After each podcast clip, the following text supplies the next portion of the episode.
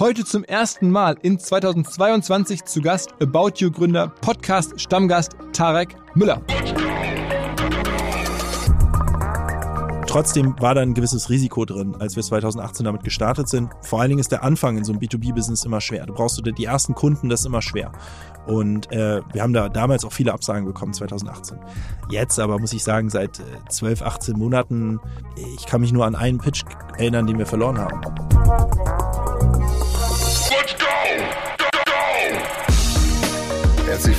Herzlich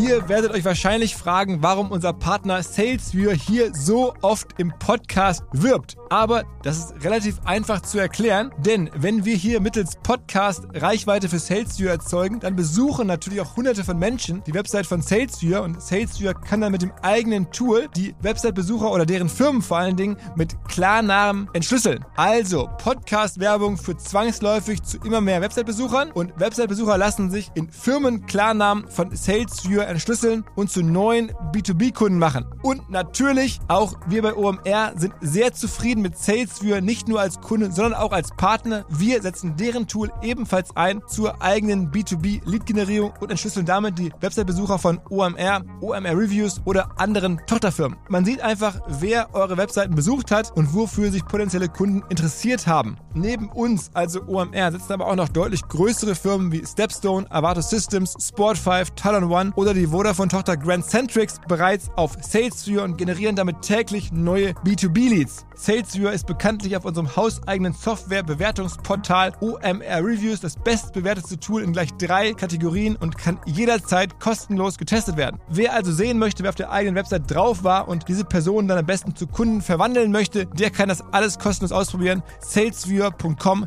slash OMR. Zurück zum Podcast.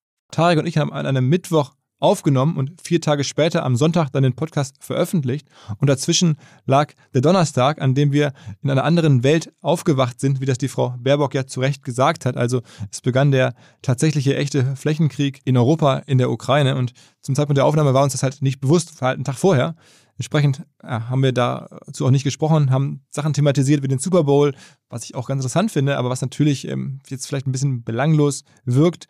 Generell haben wir bei OMR ja die Policy. Ähm, wir halten uns aus solchen Sachen raus. Wir haben da auch zu wenig Ahnung, denke ich, von, auch unsere meisten Gäste natürlich nicht.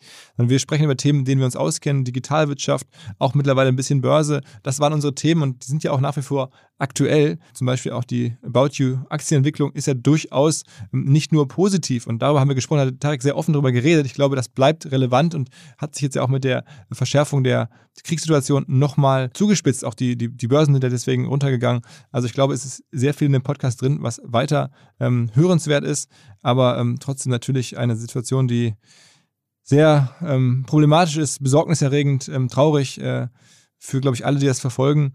Und vielleicht ist die Tonlage dafür nicht immer ähm, angemessen. Das ist einfach sehr, sehr schwer zu entscheiden. Ähm, am Ende ist es mein Job oder unser Job, hier solche Podcasts zu machen, auch Themen zu setzen, ähm, die weiterhin hoffentlich wichtig bleiben. Und ähm, das haben wir gemacht. Äh, trotzdem ist es mir wichtig, das vorab zu sagen. Auch die Hinweise zum Festival wirken vielleicht auf einige ungünstig. Wir haben uns da Gedanken darüber gemacht. Wir wollen im Mai dieses Festival machen. Ich glaube, es ist eine gute Sache, generell zusammenzukommen, auch in solchen Zeiten oder gerade in solchen Zeiten vielleicht zusammenzukommen. Das wollen wir im Mai tun. Deswegen ähm, haben wir auch über das Festival ein bisschen gesprochen, werdet ihr gleich hören. Ähm, aber natürlich bin ich auch persönlich äh, betroffen. Ich möchte gerne ein fröhliches, tolles sozusagen Comeback-Festival machen. Und das ist ja schon mit Corona ähm, schwierig genug. Ähm, es ist nicht einfacher geworden, aber wir halten erstmal den Plan natürlich aufrecht, so ein Festival zu machen. Ähm, wir wollen ähm, da auch sicherlich Diskussionen führen. Das kann eigentlich nur helfen. Und ähm, da spricht nichts dagegen. Wir hätten natürlich gerne auch da ein bisschen Fröhlichkeit und Party und Konzerte. In welchem Rahmen das gehen wird, werden wir in den nächsten Wochen natürlich beobachten. Ähm, aber wir bleiben erstmal optimistisch generell und ähm, das vielleicht nur vorab. Jetzt direkt rein ins Gespräch mit Tag. Herzlich willkommen zum OMR Podcast 2022er Premiere mit Stammgast Tarek Müller. Ende Februar trotzdem natürlich noch frohes Neues, Tarek. Wo hast du all die Wochen gesteckt? Darf man doch frohes Neues sagen, Philipp? ja, ich habe hier in Hamburg in meinem Homeoffice in St. Pauli gesteckt. Im Gegensatz zu dir, wie ich auf Instagram dann wieder FOMO-mäßig wahrnehmen durfte, hast du dich mit den Celebrities beim Super Bowl quasi aufgehalten, oder? Wie, wie war's? Erzähl mal. Ähm, ja, also ich war ja zwei Wochen unterwegs tatsächlich. Auch um äh, Speaker zu akquirieren fürs Festival, Kunden zu treffen, aber auch halt Super Bowl, so ne, das größte Eintages-Event der Welt, kann man fast sagen. Ähm, wollte ich dann, also hatte ich die Chance mal live zu sehen, ähm, hier mit Sven, unserem Stammgast, irgendwie war auch dabei und ein, zwei Kumpels und dann war ich noch nie in L.A. vorher und wollte mir L.A. mal angucken. Du warst noch nie in L.A.? Wow, Nee. krass. Und es hängen da echt viele Leute rum, also auch hier aus dem Podcast. Lukas Teuchner, müssen wir drüber sprechen, ne, mit dem wir jetzt Ja, was den gemeinsam machen. natürlich gut, ja. Genau, genau. El- Elvir Omerbegovic, der irgendwie Selfmade Records macht, irgendwie unter anderem Rin und solche oder früher äh, ähm, Casper, also also solche Künstler erfunden hat, auch der hängt da gerade rum. Ähm, dann war Johann König, der Galerist, war irgendwie auf der, auf Cool. der Freeze Art. Es war so viel da. Ich war, muss man sagen, nochmal ausführlich sagen, vielen, vielen Dank an Paul Rübke, kennst du auch sehr gut. Ähm, da war ich abends irgendwie zum Abendessen eingeladen. Unfassbar. Also was wie Paul ist der geilste Gastgeber. Ähm, äh, hat mir noch so einen, einen Pari-Pullover geschenkt. Geil. Ähm, echt wirklich richtig cool. Ähm, hatte ich einen, einen super Abend und kann nur also wirklich auch da allen, die es noch nicht gemacht haben, Pauls neuen Podcast hören, AWFNR, also ich drücke da Paul die Daumen, also den habe ich wirklich nochmal ganz anders kennengelernt, als man ihn so in Deutschland auch als den Celebrity quasi äh, kennt. Das fand ich echt top. Aber gut, du, du kennst, ihr habt euch ja auch irgendwie schon nochmal tiefer kennengelernt. Ja, mega Typ finde ich. Also ich liebe Paul auch. Aber erzähl mal kurz über Super Bowl. Also das, äh, wie kann man sich das vorstellen? Wie ist das da im Stadion zu sitzen? Also, ähm, ich kann es jetzt ja nicht für alle Super Bowls in der Form äh, sagen, weil bei dem war es schon sehr speziell. Das Stadion war eigentlich der Star für mich. Es war so ein 5 Milliarden Stadion Neubau, das SoFi Stadium. Und das Krasse an dem Ding ist, da ist so eine riesige Videokugel oder so eine Videowand, wo du aus jedem Platz drauf gucken kannst. Und damit hast du eine Erfahrung in einem Stadion wie in einem ähm, Kino, also ein IMAX-Kino. Das heißt, du sitzt da, kannst, sitzt auch in so einem Luxushotel, also alles geile Stühle, geile Boden, also nichts ist dreckig oder so, sondern richtig frisch. Und dann guckst du da auf dieses Ding und bist eigentlich schon bedient. Und dann hast du unten das Spielfeld zusätzlich. Also das ist wirklich, das ist eine hybride Erfahrung. Aber also, also vielleicht stehe ich auf dem Schlauch, aber wieso guckst du auf einen Monitor, wenn du im Stadion bist? Also ich meine, das ist das nicht eigentlich ungeil, dass es sich sozusagen ablenkt? Man guckt doch eigentlich auch das Spiel runter. Ja, aber oder? gerade bei Football ist halt extrem viele Pausen. Also das Spiel ist ja dann immer Timeouts, ein Spielzug, dann wieder alle neu aufstellen, Hm. Wechsel, Defense, Offense, also sehr viel Pausen. Ist ja nicht so wie Fußball, was so durchläuft. Und damit hast du eigentlich immer so eine so, so, so ja, Down-Momente. Und dann kommt halt diese Leinwand und es gibt da offensichtlich eine eigene Produktionscrew, einen eigenen Regisseur, eigenes Material, einen eigenen Analysten, die alle nur für dieses Medium quasi arbeiten. ne? Also es ist weit mehr als eine Anzeigetafel mit Bewegtbild, sondern es ist ja ein eigenes Medium. Ähm, und das habe ich so in der Form noch nicht gesehen. Und da dachte ich am Ende wirklich, wir haben die Zukunft von Live-Events auf großem Niveau gesehen. Also bis die deutschen Stadien jetzt flächendeckend sowas hängt, das wird noch ein paar Jahrzehnte dauern.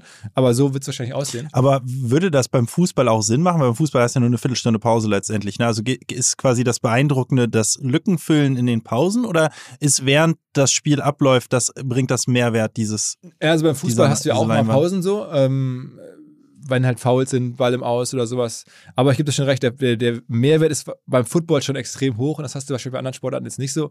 Vielleicht bei Musikevents noch irgendwie denkbar.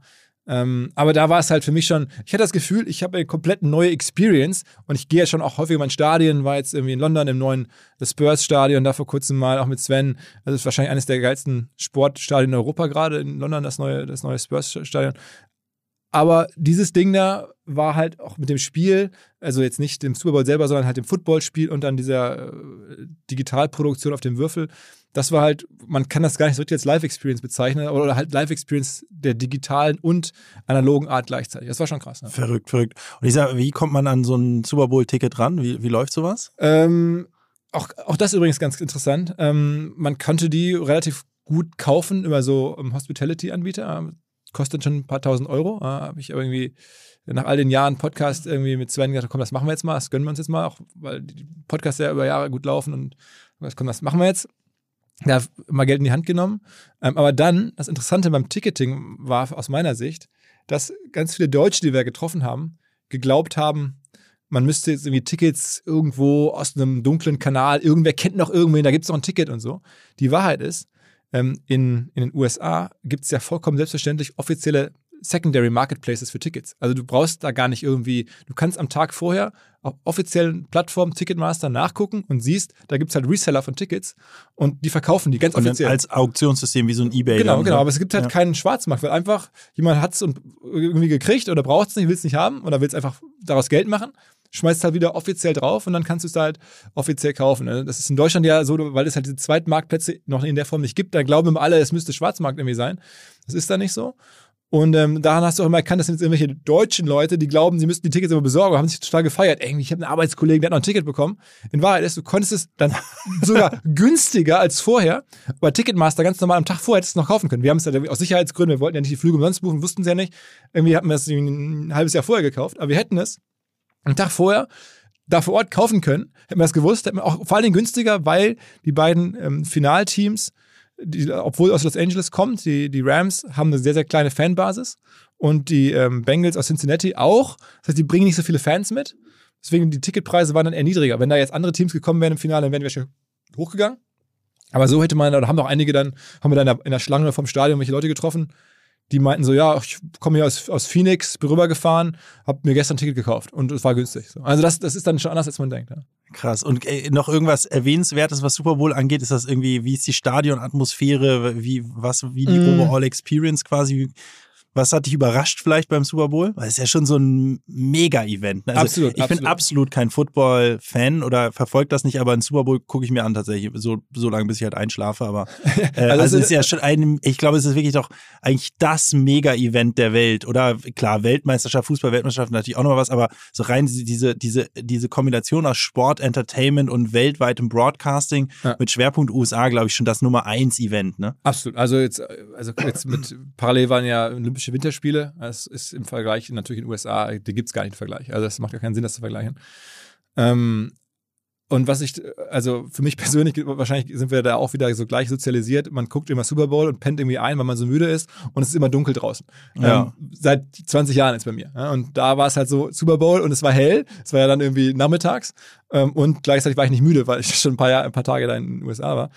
Ähm, aber davon abgesehen finde ich es schon interessant, ähm, wie die das geschafft haben, dass du als in der Gesellschaft so breit akzeptiertes Event zu positionieren, das auch ganz viele verschiedene Themen spielt. Und da gibt es dann halt Ehrungen für Leute, die sich in der Community einsetzen, so irgendwie Awards für Leute, die, oder für Spieler oder für generell Menschen, die coole Community-Sachen machen, also sich irgendwie engagieren.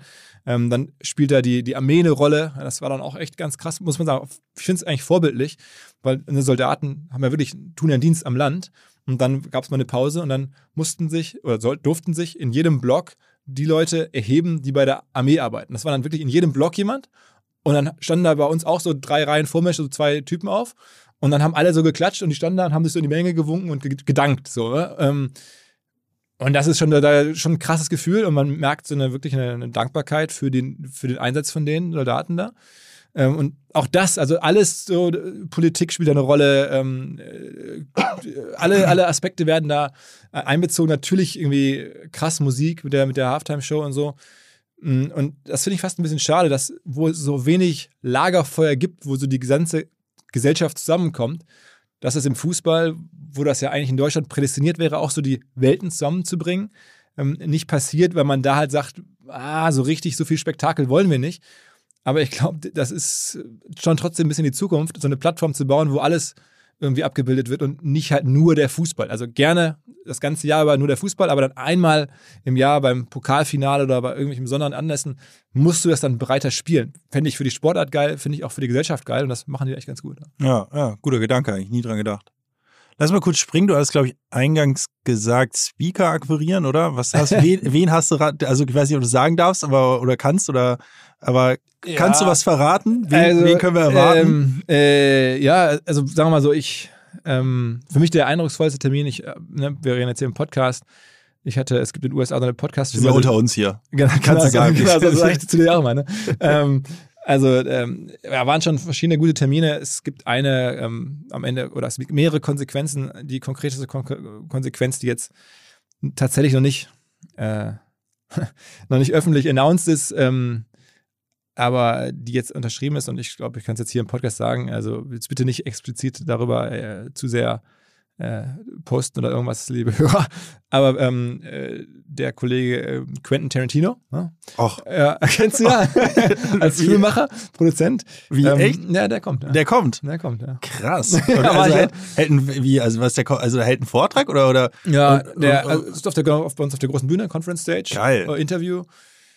Und ja, also wir haben uns, fragen uns immer, wer ist spannend, wer passt Ja, auch das zu ist uns. richtig. Also ich muss sagen, Quentin Tarantino, der einzige Regisseur, den ich einmal gegoogelt habe, auf seinen Wikipedia-Eintrag gegangen bin, seine Filmografie oder wie man das nennt, angeguckt habe, mir jeden Film reingezogen habe von ihm. Also, also absoluter, in meinen Augen absolut der Ah, beste ah. Regisseur der Welt. Ich wirklich, ich kann sagen, jeden, er hat ja auch nicht super viele Filme gemacht, aber jeden gesehen. Auch die ganz, ganz alten. Als ja, und der ist ja als Typ auch, also verrückt. Hast du ihn kennengelernt oder? Ähm, noch nicht persönlich, äh, einmal im, im Zoom-Call, aber ähm, Du bist schon so ein verrückter, verrückter, also verrückt positiv, aber auch verrückt irgendwie Typ ist auch mit dem, so, ne? mit dem Team jetzt auch ein bisschen speziell, ähm, also aufwendig, ja, das hinzubekommen. Auch der reist jetzt ja auch nicht irgendwie mal so eben alleine in der Business Class, sondern da gibt es halt viele Sachen, die jetzt zu klären waren. Deswegen auch da, das hat dann ganz gut vor Ort gepasst. Ähm, aber macht jetzt ja auch einen eigenen Podcast, äh, ist da in diesem ganzen NFT-Game ähm, relativ aktiv, äh, auch sehr aktiv, muss man sagen. Ähm, mehr als das Übliche. Ich mache so ein bisschen, weil ich Promi bin, so ein bisschen mit, sondern der ist da schon relativ tief drin.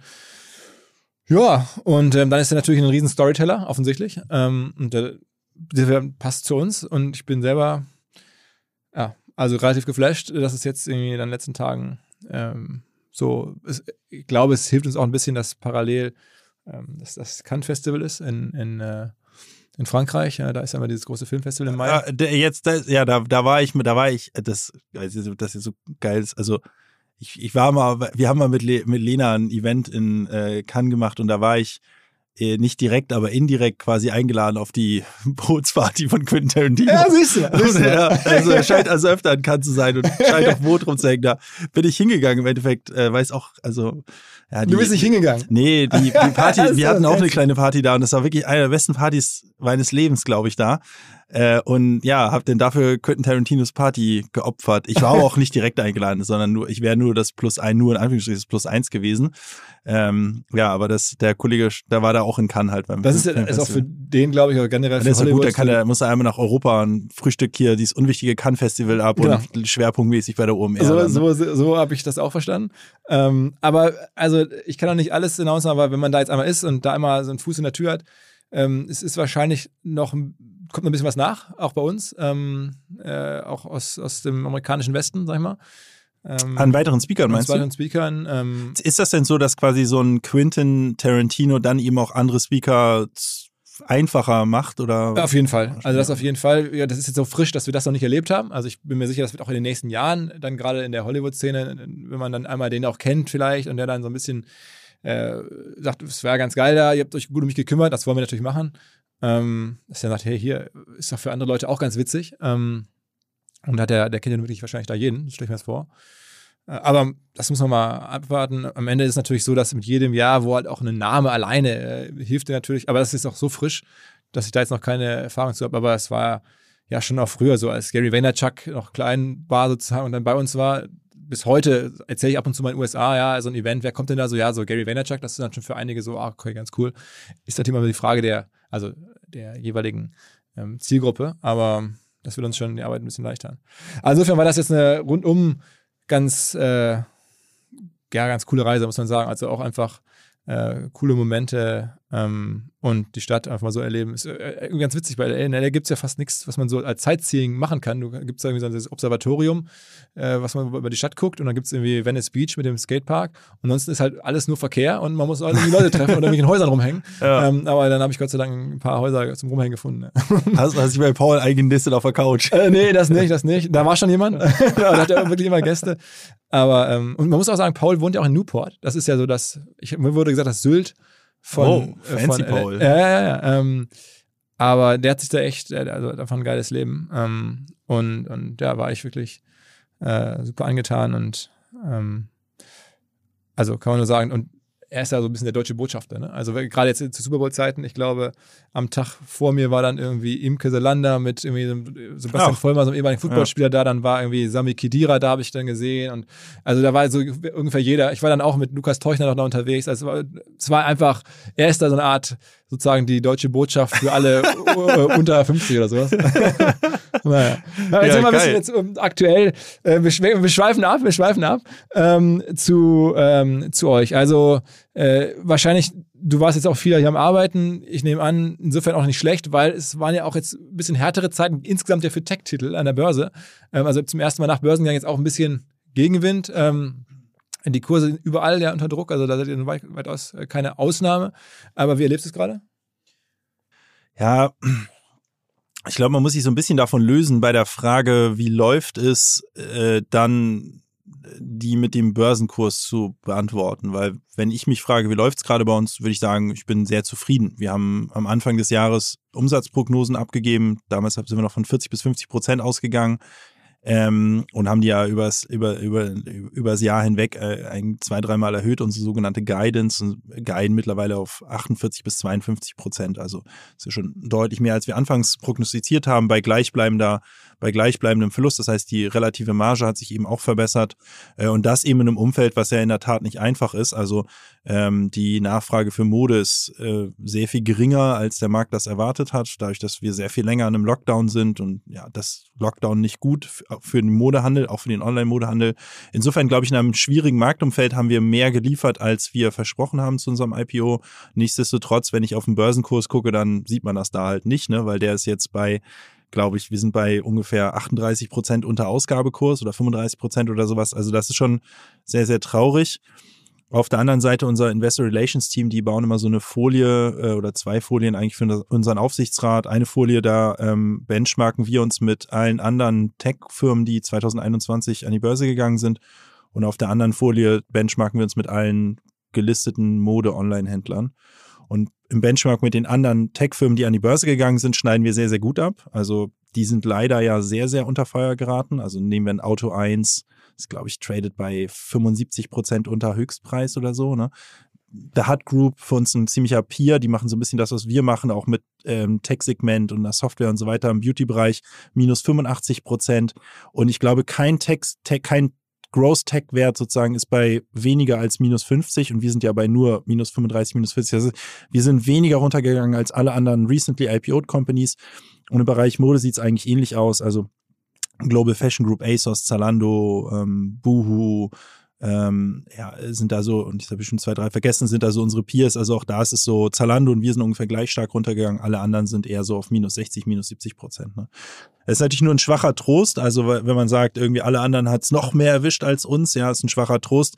Ich glaube, wenn wir nicht diese Overperformance hingelegt hätten operativ, dann wären wir jetzt wahrscheinlich auch bei minus 70, minus 80 Prozent. Weil halt, wie du schon gesagt hattest, eben Tech ähm, massiv abgestraft wurde. Und ich habe auch ein bisschen gebraucht, ehrlicherweise, um zu verstehen, wieso das so ist. Und eigentlich meine Erklärung oder dafür, wie kann es eigentlich sein, dass quasi dieselbe Firma mit denselben Zielen ein Jahr später 70, 80 Prozent weniger wert ist, gilt jetzt für ein Auto 1, wir 35 Prozent weniger, das sind ja eigentlich sozusagen äh, zwei, drei Faktoren, aber ich glaube, das, was viele nicht so ganz verstehen, ich habe zum Beispiel auch die Folge mit dir und Sven gehört, ist dieses Thema, warum haben steigende Zinsen eigentlich so eine harte Auswirkung auf Großaktien? Und ich habe das für mich eigentlich, immer, wenn man das mal ganz vereinfacht beantwortet, glaube ich, kann man das so erklären, dass wenn ich dir jetzt sage, pass auf, Philipp, du kriegst von mir 100 Euro 2025 und ich dann frage, was ist dir das heute wert? Ja, also was zahlst du heute für dafür, dass du in fünf Jahren dann eben 100 Euro zurückbekommst? Ne? Und das ist im Grunde genommen das, was bei Growth-Aktien eigentlich quasi der Deal ist mit Investoren. Ja, weil was Analysten machen, was Investoren machen, ist, die versuchen den sogenannten Net Present Value zu, zu errechnen. Also sie versuchen eigentlich im Prinzip auszurechnen, was ist die Firma in einem Jahr, zwei Jahren, drei Jahren, vier Jahren, fünf Jahren wert, abgeleitet von der Dividende, die sie ausschüttet. Und das rechnen sie sozusagen in die Zukunft. Ja, und das Problem ist folgendes. Wenn man sagt, okay, du kriegst in fünf Jahren 100 Euro und die Zinsen sind niedrig, äh, und es gibt Kapital im Überfluss. Was die Investoren dann machen, ist beispielsweise sagen, ich zahle heute beispielsweise 80 oder 90 Euro, ja, für die Option in fünf Jahren 100 zu bekommen und sie hebeln davon einen großen Teil. Also 80 Prozent ist ja debt leveraged, also quasi Kredite. Ja, das heißt, die haben irgendwie ein Eigenkapital von, sagen wir mal, 15 bis 20 Euro, leveragen den Rest auf 80, geben die heute 80, um dann 100 in fünf Jahren zu bekommen. So, und was jetzt passiert ist, ist sozusagen, äh, und dann ist deine Rendite, ist ja, ist das Delta aus 100 minus 80, also 20. Allerdings ist das ja die Eigenkapitalrendite ist quasi, musst du ja gegenrechnen gegen die 20 Euro Eigenkapital, die du eingesetzt hast, plus die Zinsen, die du auf die 80 bezahlt hast. So.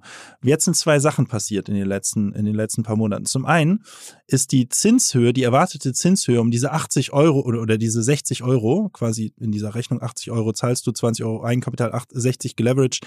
Die Zinshöhe dessen, was du bezahlst auf deinen Leverage, ist sehr viel höher äh, oder wird erwartet, dass sie sehr viel höher sein wird in den nächsten ähm, Jahren. Das heißt quasi, da der die Kosten für das Kapital, was du aufnimmst, um dann in fünf Jahren Kapital zurückzubekommen, sind deutlich höher geworden. Und das Zweite, was sich verändert hat, ist, dass die Annahme auf Risiko, also die Frage, wie wahrscheinlich ist es eigentlich, dass eine E-Commerce-Firma 100 Euro dir gibt in vier Jahren, halt gesunken ist, weil halt generell gesagt wird, okay, E-Commerce, Mode ist gerade ein riskantes Segment. Ne? Und das hat dazu geführt, dass quasi dieselbe, dieselbe Frage, nämlich ich gebe dir 100 Euro in fünf Jahren, was ist das eigentlich heute für dich wert, quasi sich massiv verändert hat in der Frage, was es den Investoren heute wert ist. Und ich glaube, Unabhängig das ist von allem Fundamentalen. Also von, von allem Fundamentalen, ja. Also die, die Kernaussage, 100 Euro in fünf Jahren, hat sich ja nicht verändert, ja. Also hat sich sogar erhöht, ja, muss man ja sagen. Mittlerweile sind es vielleicht 102 oder so, weil wir ein bisschen besser performt haben, als das angenommen wurde. Ja. Also mittlerweile kann man sagen, es sind eigentlich gar nicht mehr 100, sondern 102. Aber was diese 100 Euro in fünf Jahren wert sind, hat sich fundamental verändert durch die Risikoeinschätzung und vor allen Dingen aber durch die erhöhte Zinslast. Weil was viele, glaube ich, ähm, ja Retail-Investoren, glaube ich, nicht wissen, ist, dass halt der Aktienkauf oft halt massiv geleveraged ist. Ne? Und du da bis vor, also bis heute eigentlich extrem niedrige Zinsen bezahlst. Ich habe mich damit jetzt ein bisschen auseinandergesetzt, auch im Family Office-Kontext. Also du kannst im Prinzip dir eine Aktie kaufen, eine Million Euro, und dann kriegst du, kannst du diese Aktie beleihen mit 800.000 Euro. Also wenn du dir einen ETF kaufst oder einen DAX-Wert zum Beispiel, bist du bei 80 Prozent Beleihungswert. Ne? So, und dann ist ja eben die Frage, also das erhöht ja deine Eigenkapitalrendite massiv, weil wenn du dann plötzlich 5 Euro verdienst und 1 Euro Zinsen zahlst, hast du 4 Euro, die du ja nur teilen musst durch das weniger Eigenkapital, was du eingerechnet hast. Ne? Das heißt aber, diese, diese, die Frage, wie hoch die Zinsen sind zur Finanzierung deines Debt Leverage auf deine Aktiengeschäfte sozusagen, ist ex also extrem entscheidend, wenn der Return, den du bekommst, eigentlich in der Zukunft erwartet wird und nicht morgen. Das ist auch der Grund, warum Dividendenwerte, die halt sagen, pass auf, ich gebe dir in sechs Monaten 100 Euro, ja, äh, einen ganz anderen Wert bekommen haben, weil wenn dir vor einem Jahr jemand gesagt hat, du kriegst in sechs Monaten 100 Euro von mir, was ist dir wert? Ja, dann haben viele Investoren gesagt, ey, ich will doch gar nicht 100 Euro in sechs Monaten, weil ich zahle gerade Negativzinsen. Ja, ich will Geld in der Zukunft, viel Geld in der Zukunft und kein Geld morgen. In Zeiten von hohen Zinsen, hohen Renditen, Renditeerwartungen und äh, absehbar kein Negativzinsen nehmen die Leute natürlich lieber Geld in sechs Monaten statt Geld in fünf Jahren. Ne? Hinweis auf die Agenturgruppe Mighty. MYTY. Die sitzen in Deutschland, der Schweiz und Kroatien und sind ein Netzwerk von verschiedensten hochqualifizierten Spezialagenturen. Und um in diesem Mighty-Netzwerk die richtige Agentur für eure Bedürfnisse zu finden, haben sich was Neues, ziemlich Cleveres ausgedacht. Habe ich noch nie vorher drüber nachgedacht und woanders gehört. Und zwar gibt es den Mighty Business Navigator, einen Wegweiser zu den jeweils einzigartigen Lösungen in dem umfangreichen Netzwerk der Agenturen von Mighty. Und da geht es dann von Kreation, Design, Social Media Marketing, Softwareentwicklung, jeweils maßgeschneiderte Beratung und integrierte Lösungen auf höchstem Niveau. Das ist Mighty. Am besten ihr schaut euch mal ganz konkret diesen Mighty Navigator an. Alle Infos mighty.myty.com slash business-navigator und in den Shownotes dieses Podcasts. Zurück zum Podcast. Also ich, ich merke es mir äh, noch, sagen wir mal, gerade bei Dividendentiteln immer so, dass man ne, einfach auch die zukünftigen Ergebnisse, die dann ausgeschüttet werden, ähm, abzinsen muss. Ne? Und wenn die abgezinst werden mit einem mit null, wie das jetzt ja lange war, dann sind die halt in der heutigen Zeit, also Net Present, ähm, dasselbe Wert wie in der Zukunft. Wenn man die aber jetzt, wenn demnächst die Zinsen anspringen, man muss die dann halt abzinsen auf den heutigen Tag mit einem höheren Zinssatz dann sind halt heute weniger wert. Und damit ist dann das ganze Investment in diese Firma, in die zukünftigen Ergebnisse quasi, man, man kauft ja mit der Firma nichts anderes als ein zukünftiges Ergebnis, ähm, ist dann halt auch weniger wert heute. Einfach nur, weil komplett jemand extern, also nicht die Firma selber, du in dem Fall oder About You, ähm, entschieden hat, jetzt gibt es wieder Zinsen und dann wird dein Unternehmen äh, mit den Zahlungszielen oder Zahlungs, äh, sag mal schnell, äh, Ergebnissen oder Zahlungsreihen, die du produzieren kannst, ähm, wird dann weniger wert. Also das ist, ich, das verstehe ich schon. Genau, da, das ist ja der eine Faktor. Das ist ja sozusagen Discounted Cashflow-Rechnung ja. sozusagen. Ähm, genau, das ist der eine Faktor. Der zweite Faktor, aber diese, das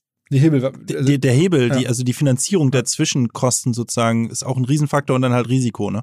Die Risikoeinschätzung aufs Gesamtsegment, das ist oft gar nicht was, was auf das einzelne Unternehmen gemacht wird, sondern viele, gerade die institutionellen Investoren sprechen immer von äh, Rotation in oder raus aus Segment. Ne?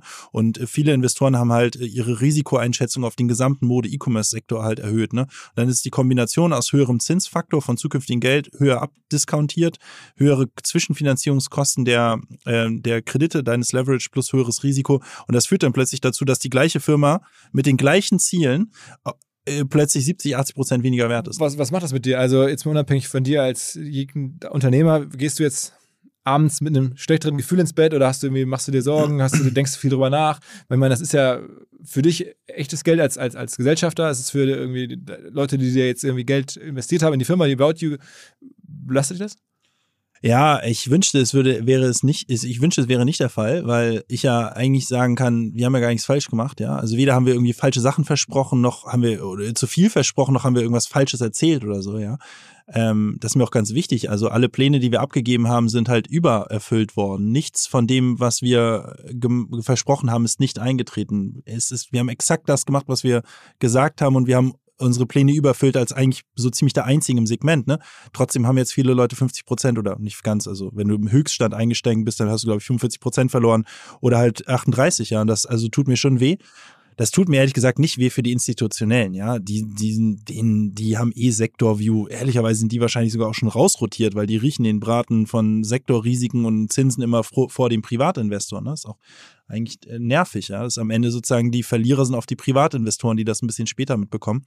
Und das tut mir schon weh. Klar, ich kenne ja viele Leute, ihr habt bei uns rein investiert. Ich kenne natürlich viele Leute, die bei uns rein investiert haben. Ne? Und das gibt mir ein ganz, ganz schlechtes Gefühl. Also ich habe es auch immer gehasst, mit fremdem Geld zu arbeiten. Ich habe ja bis About You nie Investoren bei mir drin gehabt, äh, sondern mit meinem eigenen Geld gearbeitet. Und genau aus dem Grund hasse ich es, mit fremdem Geld zu arbeiten. Also weil mir tut das schon leid, wenn ein institutioneller Investor irgendwo in Silicon Valley Geld verliert, ja damit kann ich, glaube ich, aber mittlerweile, damit kann ich halt unter den Voraussetzungen, dass es nicht unser, unsere, ich sage mal in Anführungsstrichen, nicht unser Verschulden war, kann ich damit noch ein bisschen mehr leben, weil ich sage mal, dass deren Geschäft Risiken nehmen und so weiter. Aber mir tut das schon weh, wenn ich weiß, irgendwie ähm, bekannte Freunde, ich habe jedem gesagt, investiert nicht bei uns, aber natürlich haben es ein paar Leute gemacht, klar, freut mich dann ja im Endeffekt auch, ne, aber das tut mir schon, das tut mir schon richtig weh und tut mir leid. Aber denkst du dann auch öfter drüber nach, als wenn es gut läuft? Ja, klar. Also es tut mir wirklich leid, ja. Und ist es also, für euch ein Problem? Ähm, weil ein niedrigerer Börsenkurs heißt ja auch irgendwie etwas, sagen wir mal, die Kapitalbeschaffungskosten. Wenn ihr jetzt eine Kapitalerhöhung machen wollt, also neues Kapital ranziehen wollen würdet, wäre das jetzt teurer oder müsstet halt irgendwie ja. vielleicht mehr Anteile abgeben. Aber das ist wahrscheinlich aktuell kein Thema, ne? Genau, ist kein Thema. Ist ja öffentlich, was wir da eingenommen haben. Also quasi über den, über den Börsengang haben wir über, über 600 Millionen Euro eingenommen. Also das reicht noch einige Zeit aus. Das heißt, für uns kein Problem. Ist operativ für uns auch kein Problem nichts ist ja schlechter geworden. Also es ist ja nicht so, dass der Kunde jetzt unzufriedener ist, wenn er bei uns Mode bestellt. Ne?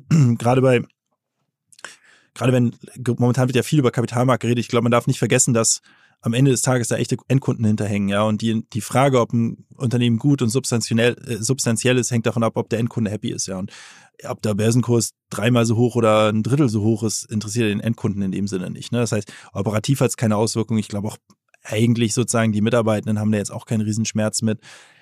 Wir wissen ja, dass wir auf dem richtigen Pfad sind und alles, ne? aber es ist halt trotzdem natürlich irgendwie traurig, ja, das zu sehen, wie der Kurs runtergeht und damit einhergehend halt Leute, die du kennst, die dir vertraut haben, ja, ähm, das ist mir irgendwie wichtig, so äh, der dann am Ende irgendwie Geld verloren haben, ja. Weil bisher war es so, ich habe äh, About You keine Investoren gehabt, aber wir haben schon Projekte gemacht zusammen mit Investoren. Wir haben immer drauf, oder auch Kunden, wir haben immer drauf geachtet, dass wir unsere Reputation äh, hochhalten und halt äh, Gewinne erzielen für unsere Investoren. Das hat bisher immer geklappt. Mit wir meine ich ähm, Alex Graf und Nils Sebach, mit denen ich ja auch vor About You schon viel gemacht habe.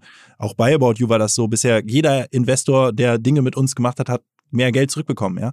Und jetzt sind wir, ich glaube, dass, ich, ich hoffe natürlich, dass es bei About You auch der Fall sein wird, ne? aber jetzt sind wir gerade halt in der Situation, wo das eben nicht der Fall ist. Aber es ist ja wo tendenziell die Leute, die neu eingestiegen sind, halt das nicht, nicht gerade den Stand haben und das ärgert mich einfach, ne? Aber am Ende ist es jetzt eine Momentaufnahme. Tendenziell, wie gesagt, Börse über die letzten zehn Jahre geschaut, ist immer noch hochgegangen, wird wahrscheinlich auch hier wieder irgendwann äh, nach oben gehen. Also ich zumindest als Anleger ähm, würde das äh, noch nicht abschreiben. Ähm, es, vielleicht sind es ja sogar für einige, wir geben ja keine Tipps und du schon gar nicht, ähm, auch, auch Einstiegskurse, weiß man nicht. Ähm, zumindest wenn man dich jetzt operativ hört, ähm, verliert man ja keineswegs, denke ich mal, den Mut. Deswegen lass uns noch ein bisschen drüber sprechen. Ihr habt 600 Millionen eingenommen, was ihr damit jetzt so macht, Ja. operativ. Ähm, und da, auch da gerade ja schon äh, ein, ein Geschäftspartner von dir habe ich ja in L.A. getroffen. Das äh, hat sich, wie ich jetzt nachher gehört habe, auch hier durch den Podcast quasi so ergeben. Also den Lukas Teuchner ähm, von Two Sides, einem äh, deutschen Label oder deutscher ja, Talentmanagement, der macht ja verschiedenste Sachen, hat irgendwie, ich glaube, Bowser mitentdeckt, irgendwie Loredana, managt verschiedenste, Apache ähm, und auf einmal höre ich jetzt, seid ihr auch mal gemeinsam mit ihm unterwegs. Ja, witzigerweise, Philipp, äh, kannst du mal überlegen, ob du da nicht so eine Art M&A-Provision nimmst, weil wir haben zwei Investments getätigt bei Leuten, die ich das erste Mal bei dir im Podcast gehört habe. Ich sage jetzt nicht, dass die Yes. deswegen investiert haben, weil das eine war Ashraf in 6pm, da haben wir rein investiert in seine. Labels, in sein Label, genau. Und mit Lukas äh, zusammen, Lu Lukas und noch weiteren Leuten, muss man sagen, ähm, äh, haben wir Why Not gegründet äh, als Joint Venture. Genau, das ist so eine Art, das wird eine Art Online-Shop für ähm, ja so Urban Street Culture Mode halt. Ähm, kuratiert aus unserem Sortiment, plus die erstellen, die machen halt Marken oder bauen Marken auf zusammen mit den Urban-Künstlern, also den Hip-Hop-Künstlern etc. Genau, und da ist der Kollege Lukas eben auf der Why Not-Seite auch echt eine der treibenden Figuren. Ähm, Und er holt die ganzen Künstler extrem rein gut und vernetzter. Ihr bringt dann Kapital und, und sozusagen den ganzen E-Commerce-Backend äh, mit Genau. rein. Und dann gibt es da jetzt gemeinsame, wird das dann, also kann man dann da kaufen? Ist dann wirklich ein Online-Shop? Genau, es wird ein Online-Shop, also es wird einen Online-Shop als Why Not geben, da kannst du dann kaufen äh, und da kannst du einerseits normale Produkte kaufen, die du auch woanders bekommst, von, keine Ahnung, bestimmten Marken halt so, ne?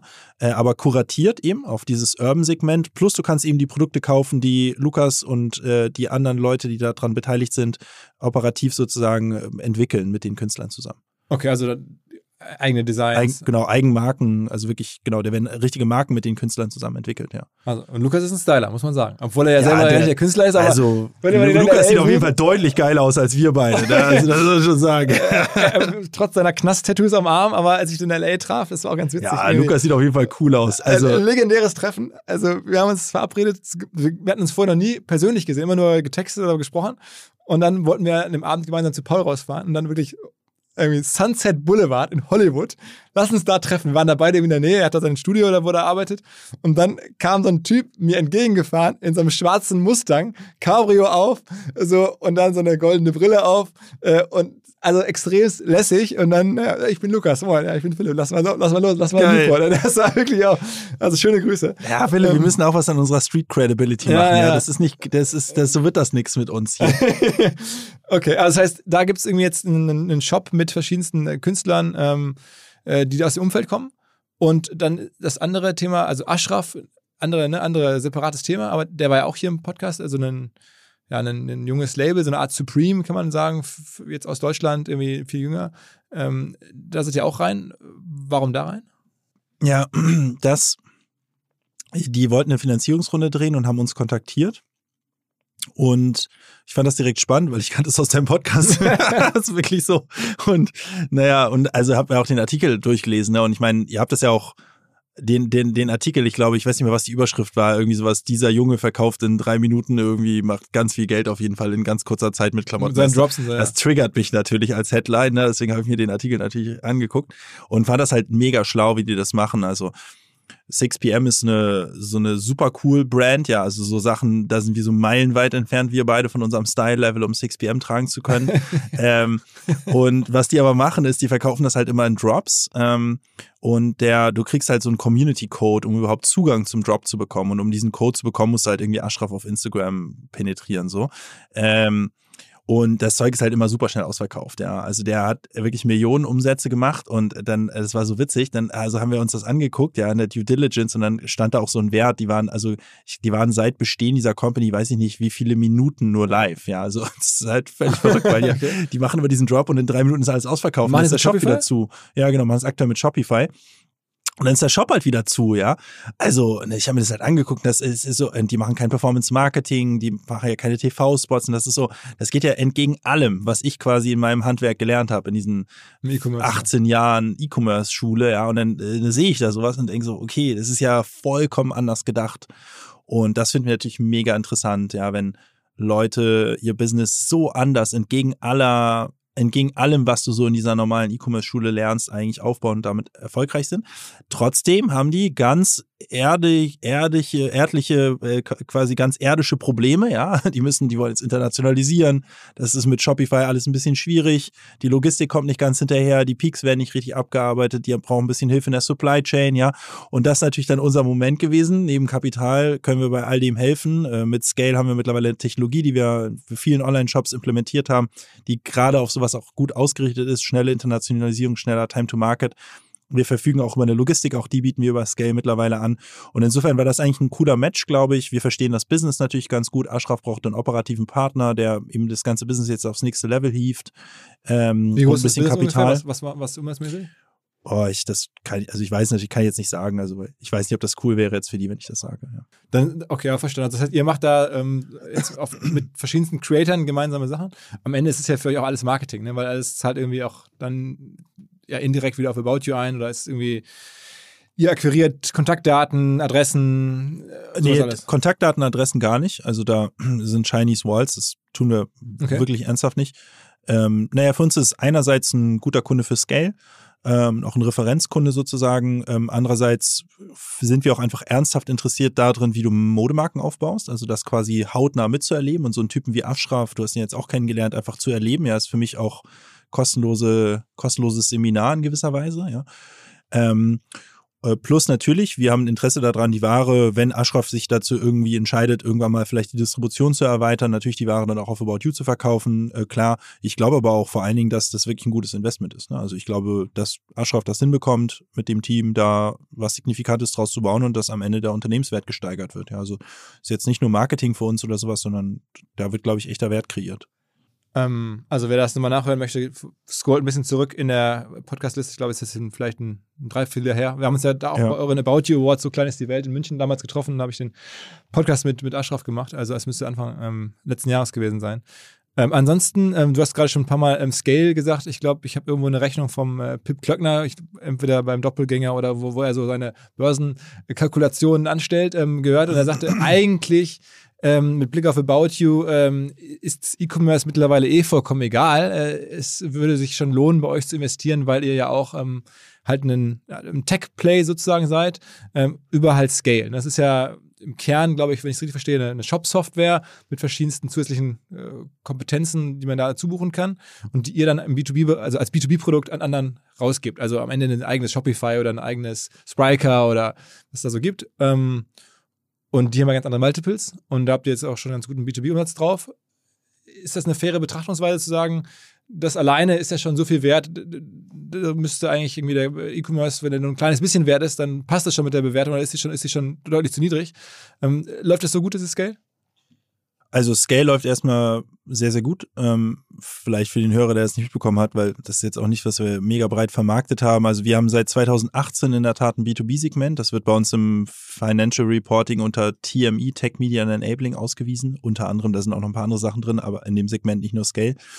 Und ähm, wir haben, äh, wir bieten seit 2018 im Kern unsere Software tatsächlich äh, auch Dritten an. Das ist letztendlich eine Headless Enterprise ähm, Shop Software ähm, womit du im Endeffekt eben E-Commerce at Scale machen kannst. Ja, also Kunden ab 10, zwischen 10 Millionen und ein paar Milliarden, also ist schon äh, groß halt. Ne?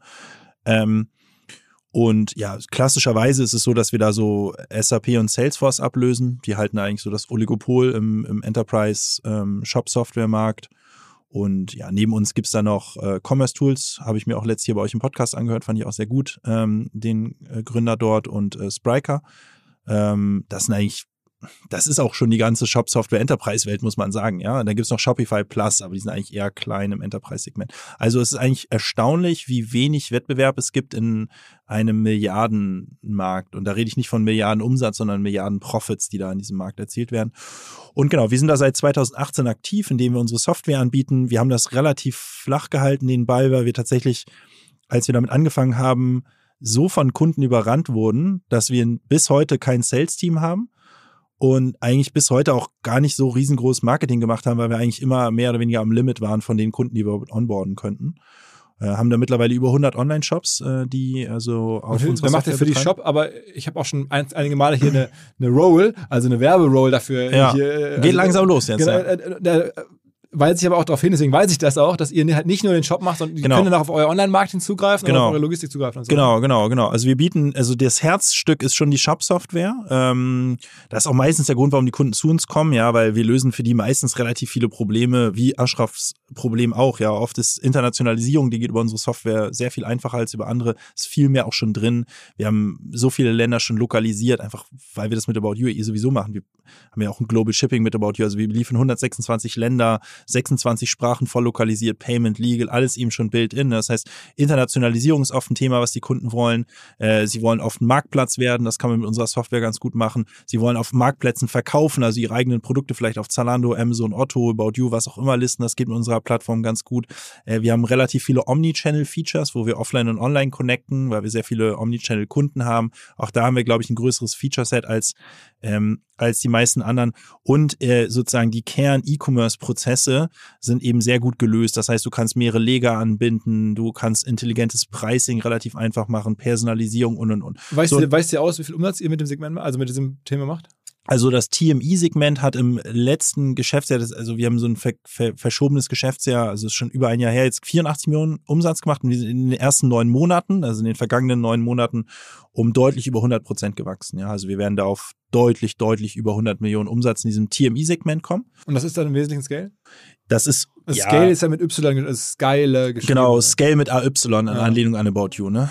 Uh, scale with AY. Aber das, das ähm, Ding hat ja, also wenn das, ne, sagen wir mal, jetzt nehmen wir mal die 100 Millionen plus mit. Ich meine, die Dinger, ähm, solche Businesses haben ja ähm, Umsatzmultiples, die sind komplett woanders als das E-Commerce. Da redet man ja dann teilweise von, weiß ich nicht, Faktor 2, 3, 4, 5, sowas irgendwie, je nachdem, wie es wächst. Aber da ist ja dann auf einmal Faktor 20 oder so. Ja, das geht so bis hoch bis Faktor 100 teilweise. Äh, äh, ne? Also ja, ja, die Multiples sind anders. Man muss fairerweise sagen, dass da, da wollte ich gerade noch drauf eingehen, da hab ich, deswegen habe ich so ausgeholt. Das hast du auch gerade erwähnt. Neben der Technologie bieten wir auch Logistik an äh, für Kunden, ähm, dass wir Logistik für die machen und Performance Marketing. Und das machen wir deswegen, weil die Kunden oft mit diesen Use Cases zu uns kommen. Ich will internationalisieren, Marktplatz werden, Marktplatz verkaufen und so weiter. Und was wir festgestellt haben, ist, wir sagen dann, ey, mega cool, unsere Technologie kann das. Drei Monate Implementierungsprojekt, bam, bam, dann geht's los. Und dann bam, bam, drei Monate später ist das Ding live und dann hören wir, ja, unsere Logistik braucht jetzt leider noch drei Jahre. Ja, und deswegen haben wir irgendwann angefangen, sozusagen, äh, weitere Teile der Wertschöpfungskette eben anzubieten, nämlich Logistik, nämlich Performance Marketing, weil dann das nächste ist dann, okay, die Logistik hat es jetzt endlich hinbekommen, jetzt brauchen wir wieder drei Jahre, um einen Google SEA Manager für Frankreich zu finden. Sagen wir, ey, Alter, ne, also unser Geschäftsmodell ist nämlich, wir rechnen auf der Umsatzbasis ab. Das heißt, wir haben totales Interesse daran, dass unsere Kunden erfolgreich sind und letztendlich die Logistik und das Online-Marketing Zusatzservice. So, warum sage ich das? Weil nicht der komplette Scale-Umsatz Technologie ist. Ja, äh, das heißt, diese crazy Multiples kriegst du natürlich auf die reinen Technologieumsätze. ARA nennt man das ja so Annual Recurring Revenue. Aber es ist schon ein sehr, sehr signifikanter der Teil. Der ist jetzt noch nicht irgendwie dann. Der ist, der ist jetzt noch nicht bei 100 Millionen oder sowas, ja. Aber also ich kann jetzt keine 20, konkreten, kann ich keine Zahlen sagen, aber das ist signifikant. Also wir, wir sind mittlerweile sogar weltweit einer der großen Enterprise Shop Software Player. Ähm, und ich glaube, wir können da ganz gut mithalten mit so einem Spriker, Commerce Tools und Co. Und vor allen Dingen haben wir gerade, glaube ich, ziemliches Momentum so. Wir gewinnen da gerade eine ganze Menge und, große Und das, obwohl ich erinnere mich noch, 2018, als ihr mit losgelegt habt, hatten wir mal einen Podcast zu dritt, meine ich, mit Sven mhm. Schmidt. Und da hat Sven gesagt, äh, ne, er hat ja nun wirklich oft in der Nachhinein, Nachhinein Betracht recht gehabt, muss man ja sagen. Aber da hat er dann gesagt, irgendwie, er glaubt, er würde sich eher fokussieren, er würde das nicht machen, genau. er würde sagen, macht lieber nur Kern-E-Commerce. Und da hat er dann scheinbar im Nachhinein irgendwie sich verguckt, ja. Ja, ähm, genau, das glaube ich auch. Also ich glaube, man kann mittlerweile schon sagen, dass das ähm, ein großer Erfolg ist und wir glauben da sehr stark dran. Ich glaube, der Erfolg wird auch weiterhin sehr, sehr groß sein. Ich glaube, das ist ein totaler Werttreiber für unser Unternehmen. Ähm, ähm, und ich, was ich vor allen Dingen auch beobachte, ist, dass Plattformen ähm, äh, immer häufiger quasi Teile ihrer Wertschöpfungskette monetarisieren, ja, und die ihre, die Skalierung ihrer Infrastruktur letztendlich auch Dritten zur Verfügung stellen. Amazon mit AWS natürlich allen voran. The Hut Group äh, macht es im Beauty-Bereich. Mit Ingenuity äh, haben die auch eine Lösung ähnlich wie Scale. Ähm, und ja, Zalando, glaube ich, wird man, ich würde mich wundern, wenn das nicht auch irgendwann passiert. In Teilen machen die es ja auch mit TradeByte und so, dass die sich halt als Lösungsanbieter in dieser Branche eben etablieren. Und ja, insofern glaube ich, die, wir haben uns eben, ich glaube, dass sozusagen, was war da, was war damals, glaube ich, der wirkliche Dissens ist, dass wir uns nie als Mode-E-Commerce-Player gesehen haben. Ja, also wenn Sven sagt, fokussiert auf euer Kerngeschäft, ist ja die Frage, okay, was ist denn eigentlich unser Kerngeschäft, unsere Kern-DNA? Ne? Wir, wir haben uns von Anfang an immer als Technologie- und Datenunternehmen gesehen, was halt Transaktionen effizient abwickeln kann. Deswegen war für uns der Schritt eigentlich zu sagen, okay, hm, dann lasst doch jetzt irgendwie Teile unserer Infrastruktur auch Dritten zur Verfügung stellen. Wir war gar nicht so groß, ja, wie das vielleicht von außen äh, möglicherweise damals wahrgenommen wurde, auch wo das noch nicht so normal war, dass man eben Zusatzgeschäfte hat hat, ja. Und Amazon, wie gesagt, mittlerweile ja, was machen die alles da irgendwie Autos und was ist Streaming und so weiter. Also das kannst du ja nicht erklären mit, das ist irgendwie eine E-Commerce-Plattform so. Und das machen auch kleineres, jetzt nicht nur, dass ein Amazon als großer Player das macht so. Deswegen war für uns dieser Schritt gar nicht so groß und ich glaube, trotzdem war da ein gewisses Risiko drin, als wir 2018 damit gestartet sind. Vor allen Dingen ist der Anfang in so einem B2B-Business immer schwer. Du brauchst du die ersten Kunden, das ist immer schwer. Und äh, wir haben da damals auch viele Absagen bekommen, 2018. Jetzt aber muss ich sagen, seit äh, 12, 18 Monaten ich kann mich nur an einen Pitch erinnern, den wir verloren haben. Ja, also jetzt ist es eigentlich so, die Kunden, die sich mit uns beschäftigen. Sag mal ein paar einzelne Namen, die man so hört. Also, ja. Wir haben äh, die aller, allermeisten noch nicht gepublished. Also das kann ich jetzt nicht sagen. Äh, wir publishen gerade bewusst nicht so stark unsere Kunden, weil ja, wir wollen jetzt das ist natürlich ein bisschen doof, das jetzt im Podcast zu erzählen, keine schlafenden Hunde wecken, so bei unserer Konkurrenz, ne, aber ähm, zu spät. Ja, zu spät. Ähm, Nee, wir publishen, wir publishen gerade eigentlich die ganzen News nicht in den letzten äh, sechs, zwölf Monaten. Dabei bist du ja eigentlich nicht nur hier im Podcast, sondern ähm, äh, generell jemand, der durchaus Sachen auch öffentlich ausprobiert. Und das ist, finde ich immer ganz geil. Ein, ein neues Abenteuer von dir habe ich vor ein paar Wochen gesehen. Es ging bei uns in der teaminternen WhatsApp-Gruppe rum. Ähm, Tarek Müller ist auf Mauerstraßen wetten. Also Mauerstraßen wetten. Ähm, das muss man vielleicht noch was dazu sagen, werden nicht alle kennen. Das ist ähm, eine Reddit-Community, also die auf der Plattform Reddit lebt. Ähm, so der deutsche eigentlich Wall Street Bets von Deutschland, oder? Genau, also, also wirklich ne? Wall Street Bets für Deutschland ähm, und ganz witzig gemacht. Ne? Wall Street, Mauerstraße, ähm, Wall Street Bets, Mauerstraßen wetten und die Deutschen ja auch alles ein. Also ja. ist ein Markenzeichen, wenn man da reinguckt, dann wird irgendwie, es gibt da keine englischen Wörter. Nein, wir, wir, sind, wir, sind, über dich, ja. Also wir, es gibt eine About you über dich, ja. Genau. Es ist total witzige Community. Also der, der, das ist so, ein Kollege von mir hat mir, der ist ein bisschen Gamer und ähm, der hat mir einen Link geschickt, äh, dass dann eine Due Diligence bei Mauerstraßenwetten eben ist, über uns, ja, äh, über, über dich. und, mit der Konkurrenz Zalander. so geil, das ist total witzig. Naja, dann habe ich sie halt reingezogen und dann habe ich halt kommentiert, so von wegen, hey, äh, voll cool, äh, ne, wenn ihr irgendwie Fragen habt, dann schreibt mir wirklich zehn Sekunden später war ich gebannt. Und dann war ich gebannt und dann hieß es so, ja, so eine Scheiße hier, hat sich irgendwie angemeldet, hier angeblich irgendwie Tarek Müller ja mit so einem Fake-Account und so weiter. Und das hat mich halt so geärgert, dass ich denen dann eine E-Mail geschrieben habe, gesagt, ich bin kein Fake-Account, ja. Und dann wurde ich wieder entbannt und war dann Teil dieser Community. Äh, bin ich nicht, also, ne, war, du konnte wieder posten dort und ja, hab dann so ein bisschen gepostet und ich finde das so, eine total witzige Community, ja. Ich hatte da auf jeden Fall Spaß. Ähm, und dann hat mich irgendwer aus der Community irgendwann kontaktiert und gefragt, ob ich einen Podcast mit ihm machen will. oha, oha. Und da habe ich so ein bisschen äh, äh, quasi ins Blaue herein Ja gesagt. Und jetzt habe ich tatsächlich auch einen Podcast mit dem, mit dem aufgenommen, was auf jeden Fall sehr witzig war, auch weil da Community-Fragen waren. Das war auf jeden Fall sehr, sehr, sehr lustige Fragen, sehr witzige, sehr witzige Leute da.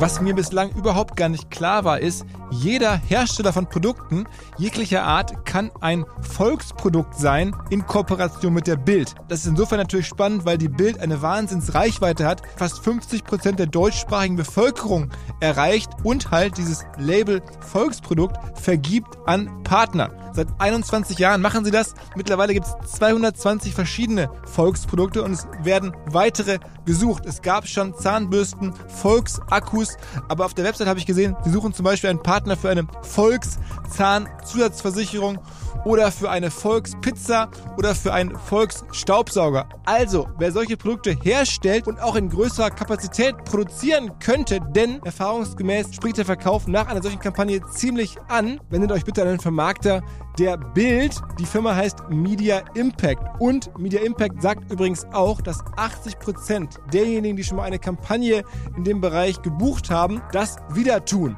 Wer jetzt hier erstmals von dieser Möglichkeit gehört hat, bekommt auf seine erste Buchung auch ein Media-Bruttovolumen von 220.000 Euro on top. Wendet euch dazu bitte direkt an Media Impact ein Wort de slash Bild slash Volks-Produkt und erwähnt einfach im Gespräch mit den Ansprechpartnern und Ansprechpartnern dort, dass ihr über OMR kommt und dann gibt es diesen Zuschlag.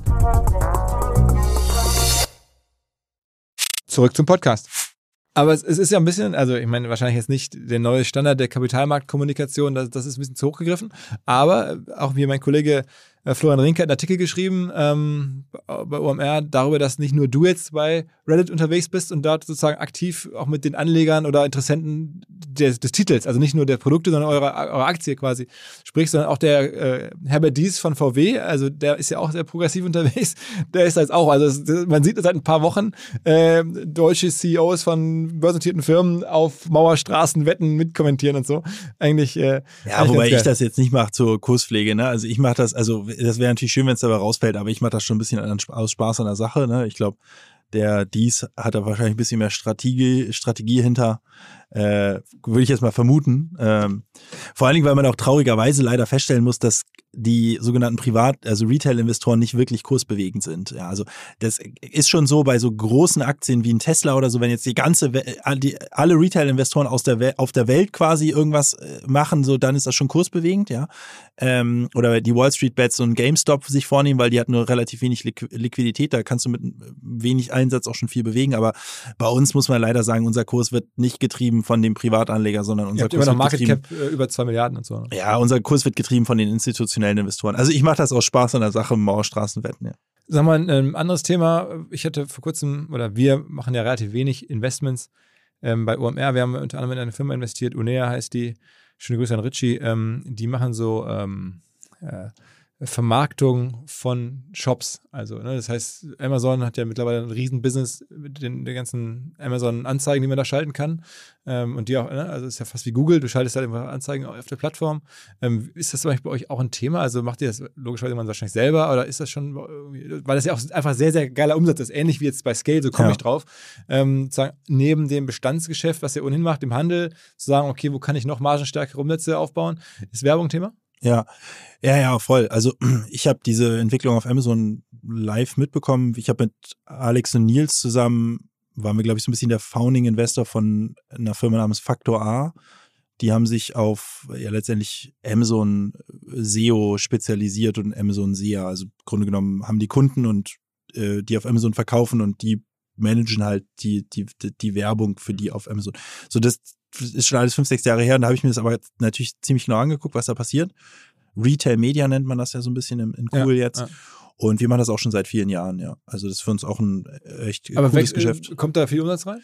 Ja, ähm, das ist echt relevant. Also wir haben beide haben das Thema jetzt ja gerade nicht abgesprochen, aber tatsächlich habe ich gerade vor drei Wochen äh, bei Think with Tarek. Das mache ich ja mit euch äh, und Rolf zusammen. Also, Education Podcast? Genau, der Education Podcast. Jetzt Folge Nummer 12 oder sowas war Retail Media mit unserer Retail Media Leiterin Marike. Schöne Grüße an Sie hier.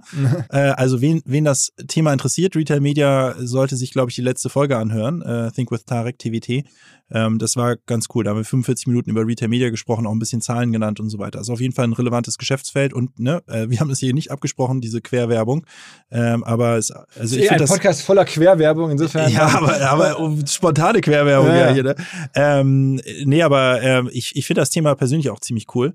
Äh, weil was wir unter anderem gemacht haben, ist, wir haben ähm, ein Auktionssystem letztendlich aufgebaut. Das heißt, du kannst als Marke, äh, nehmen wir mal an, du bist jetzt irgendwie ein Adidas oder so, dann kannst du jetzt irgendwie hingehen und äh, kannst letztendlich deine einzelnen Produkte bebieten, ja, und ist ein Auktionssystem letztendlich ähm, und damit kannst du deine Position auf der ähm, Produktlistenseite letztendlich ähm, ja boosten. Ja, das kennt ja fast jeder von Amazon. Ne? Du bist auf Amazon, suchst irgendwas und dann siehst du eben ein paar gesponserte Artikel äh, äh, sozusagen drin. Und das haben wir eben auch gemacht und dafür haben wir auch ein Tool gebaut.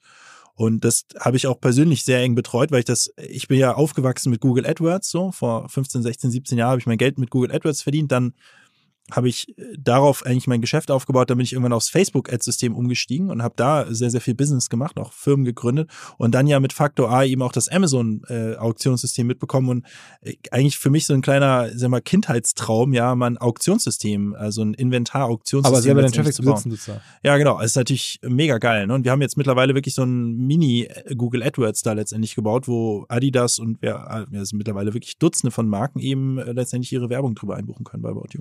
Okay, okay. Ähm, sagen wir nochmal, apropos Querwerbung, Querwerbung im wahrsten des Wortes. Ähm, beim Super Bowl, äh, ich habe ja die Fernsehwerbung nicht gesehen, weil ich ja im Stadion war, aber es gab ja diese äh, riesen Stories hier von Coinbase, die diesen QR-Code äh, da. Äh, Verrückt, ne? Also, eine geile Idee. Also genau, wann kommt, also ihr seid ja auch sehr aggressiv im Marketing, hast du schon mal drüber nachgedacht, also auch hier Deutschland Fernsehwerbung mit QR-Code einfach nur so Nein. rumbouncen lassen und sowas? Nee, also, aber smart, ne? Also fand ich, ich weiß nicht, ob es sich für die gelohnt hat. Ich habe irgendwo gesehen, Also es gibt so Kalkulationen, wo alle vorrechnen, wie geil das 20 Millionen Downloads oder so habe ich gelesen, aber irgendwie ist das Trading nicht hochgegangen oder irgendwie sowas. Also keine Ahnung, ob es jetzt, also ich bin mir sicher, es war, es ist, es ist ich bin mir sicher, es ist ein gutes Creative gewesen. Also die ganzen Kalkulationen, äh, die man da jetzt lesen kann, wie toll das alles funktioniert hat, am Ende hätte ich jetzt gedacht, dass der Bitcoin-Preis steigt. Also wenn es richtig geil gelaufen wäre, dann wäre der Bitcoin-Preis am nächsten Tag irgendwie 5% höher gewesen, weil dann da alle vom Fernseher hängen und irgendwie Bitcoin, also was- macht man bei Coinbase, irgendwie Bitcoin kaufen. Ähm, aber das war nicht der Fall. Ähm, äh, aber für euch ist es, wäre das zu krass jetzt? Also in Deutschland Nein, so- also ich wünschte, ich hätte, wir hätten die Idee gehabt, ja. Aber kann man's nicht machen? Also wer- ich, ich glaube, jetzt so der Zweite zu sein, weiß ich nicht. Meinst du das noch cool? Also haben das, hat das nicht gefühlt jeder mitbekommen jetzt? Also in der Marketingbranche ja, so sicherlich jetzt so, ne, die, aber ich meine, es sitzen ja jetzt auch ganz viele Menschen, die den Super Bowl und erst recht die Super Bowl Werbung wirklich komplett scheißegal ist. In Deutschland erst recht am Fernseher und wenn du da jetzt demnächst bei, weiß ich nicht, irgendwie in der Werbung von Jokos Show da oder sonst wo bei ProSieben, wo Ja, nicht, so ein Ding rumlaufen lässt. Ja. Ja, ich, ich weiß nicht, ob das nicht den noch spezielleren Effekt hat, dass jeder weiß, die Super Bowl-Werbung ist irgendwie krass und da mit einer hohen Aufmerksamkeit dabei ist. Und wenn dann ein QR-Code, ich meine, das bricht so raus, jeder macht so Millionen teure Spots, ja, und dann kommt da jemand und macht einen QR-Code für 60 Sekunden. Das ist ja so außer Reihe. Ich frage mich halt so ein bisschen, ist das der Erfolg gewesen, dass es einfach so komplett außer Reihe und unerwartet ist und hat man diesen Effekt auch, wenn man jetzt bei Jogos Show einbucht? Oder ist es halt wirklich einfach geil, ne? Ich glaube, wir würden es jetzt nicht mehr machen. Ist auch nicht so unser Stil, jetzt sowas ganz Stumpfes zu kopieren. Aber ich fand's also für diesen Case. Coinbase ist irgendwie so ein Tech-Nerd-Ding, ne? Ich glaube, mehr Techies scannen QR-Code ab als jetzt irgendwie Fashion Girls so, ne? Das ja unsere Zielgruppe ist. Also ich fand halt für deren Zielgruppe im Speziellen bei diesem Super Bowl, wo jede Aufmerksamkeit da drauf ist, wo die ganze Welt darüber berichtet, war das extrem schlau. Übrigens, ähm, ich habe das nachher bei Twitter nochmal nachverfolgt, da hat sich so ein bisschen der Coinbase CEO auch dafür gefeiert, dass sie das gemacht haben. Und er hat es am Ende als CEO durchgedrückt. Und ich glaube, sowas machst du auch nur, wenn du selber Gründer, Unternehmer, Ja. total. Also, das würdest du wahrscheinlich auch bei euch durchdrücken und sagen, okay, das finde ich geil, das machen wir jetzt. Aber es ist halt Wahnsinn, so ein typisches Beispiel, wo ich mir vorstelle, wenn du jetzt in einem klassischen Konzern, wo, Ja. es, wo sich sehr viele Leute rechtfertigen müssen und ne, wo auch der Vorstand einen gewissen Respekt hat, einen Fehler zu machen vom Aufsichtsrat und so, ähm, äh, da kommt das am Ende nicht durch. Dann ist da so eine geile Ja. Idee, aber dann sagt man, okay, ja, zu doll, dann machen wir nicht. Ja. Ja, ja, ja, 100 Prozent. Also das ist die Narrenfreiheit, die nur Gründer haben, glaube ich. Ja, so, so. komplett Verrücktes. Ja, also ich meine, was hat das gekostet? Ich glaube, es war ein 60-Sekunden-Spot, ne? Also Ja, ich ja. weiß nicht, was eine Sekunde beim Super Bowl kostet. Äh, so, ich würde mal sagen, irgendwas rund um 10 Millionen oder sowas, glaube ich. Also die Sekunde? die- die- die- Die ist 60 komplett, Sekunden. ich glaube, ich glaube der- 20 Millionen oder irgendwie so. Ich weiß es nicht. Ich habe es auch gelesen, wieder vergessen, aber so ich der meine, irgendwo 20 Millionen. Aber äh, ob es 10 oder 20 sind, ich meine, das ist am Ende, wenn er 20 Millionen, Down, wenn das stimmt mit den 20 Millionen Downloads, wäre es ja, wäre es ja ein Euro pro Download, ne? Bei 20 Millionen Euro äh, oder Dollar. Also das wäre, das wäre ein sehr guter Akquisitionspreis, würde ich sagen, bin ich mir ziemlich sicher. Äh, muss man auch gucken, jetzt wie viele von den Downloads konvertieren auch und so weiter, ne? Klar, also am Ende gucken, wie viel, was sind jetzt die Kundenakquisitionskosten, aber auch der Bass, den er dadurch erzeugt hat, die PR, dass wir hier drüber reden und so weiter. Also das ist ja alles nochmal so ein Nachklang. Also ich glaube, das war eine hocheffiziente Kampagne. Und sie war deswegen hocheffizient, weil sie vollkommen aus dem Muster gebrochen ist. Und ich glaube, dieses, dieses sich erlauben, dass man einfach so komplett aus dem Muster bricht, das ist natürlich schwer für einen Manager. Ne? Ein- Eine andere Firma, ähm, wo ich auch jetzt viel mit meinen äh, Kollegen hier in der Redaktion, Kolleginnen drüber spreche, die äh, auch, aus dem Handel kommen, aber im Marketing ziemlich crazy Sachen machen, ist Shein. Äh? Also Ja. chinesische Unternehmen, äh, Gaming, zwingen dich in allen möglichen Scheiß rein. Äh, ohnehin sehr aggressives Modell, aber ich glaube ständig auf den Top-Plätzen der Download-Charts weltweit. Ähm, guckt ihr euch viel bei Shein so ab oder guckt ihr da viel hin? Ja, ja, ich finde ich schon interessant. Also ich habe Shein auch auf dem Handy, äh, gucke mir das ab und an an. Äh, Die schicken ja auch gefühlt 300 Push-Nachrichten am Tag. Ja, ja. Also sehr, sehr aggressives CM, sehr aggressive, also E-Mails, Push, alles. Ähm, genau, also für den Hörer, der es nicht kennt, Shein ist letztendlich so ein Wish für Mode vielleicht, keine Ahnung. Also auf jeden Fall Billigware, so, ähm, aber halt auch extrem billig, also zum günstigen Preis am Ende des Tages. Ähm, bedient jetzt nicht so unser Kernsegment, muss man sagen. Also ich glaube, wir haben da jetzt nicht so, wir sehen da weniger so eine Gefahr drin, dass unsere Kunden jetzt zu Schienen abwandern. Wir messen natürlich diese Themen auch immer. Ich, ich glaube, wenn ich jetzt irgendwie im, Billigsegment wäre, dann würde ich mir da mehr Sorgen machen, gerade was Schienen angeht, weil die schon äh, sehr, sehr, sehr groß sind. Die sehr, sehr, sehr bedeckt. Also das ist wohl, glaube ich, von einem Chinesen gegründet, der allerdings irgendwie in Amerika, glaube ich, ausgebildet wurde und glaube ich, in Amerika lebt. Und die sind auch gar nicht in China aktiv, soweit ich weiß. Also die produzieren zwar in China, verkaufen aber eigentlich nur außerhalb von China. Also, aber das, das Problem ist, also man findet auch gar nicht so schrecklich viele Informationen. Man weiß zum Beispiel auch gar nicht so wirklich 100%, welche Investoren dahinter stecken, weil die also versuchen eigentlich alles geheim zu halten.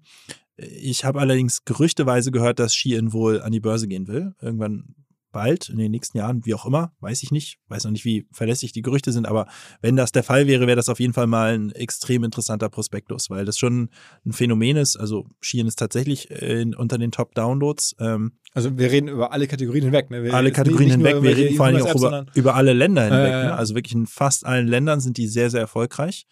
Was ja unter Nachhaltigkeitskriterien totale Scheiße ist, muss man ja sagen. Ne? Ja, also das Zeug kommt halt wirklich, also teilweise eben auch aus China halt direkt hierher geflogen, ne? Also hast du halt Lieferzeiten von 10, 12, 17 Tagen halt, ne? Ist wirklich super billig. Ich habe da auch schon bestellt, natürlich, das anzugucken. Also ich habe jetzt auch keine mega hohen Ansprüche, was Klamotten angeht für mich selbst, ne? Aber das ist wirklich so richtig krass billig Zeug.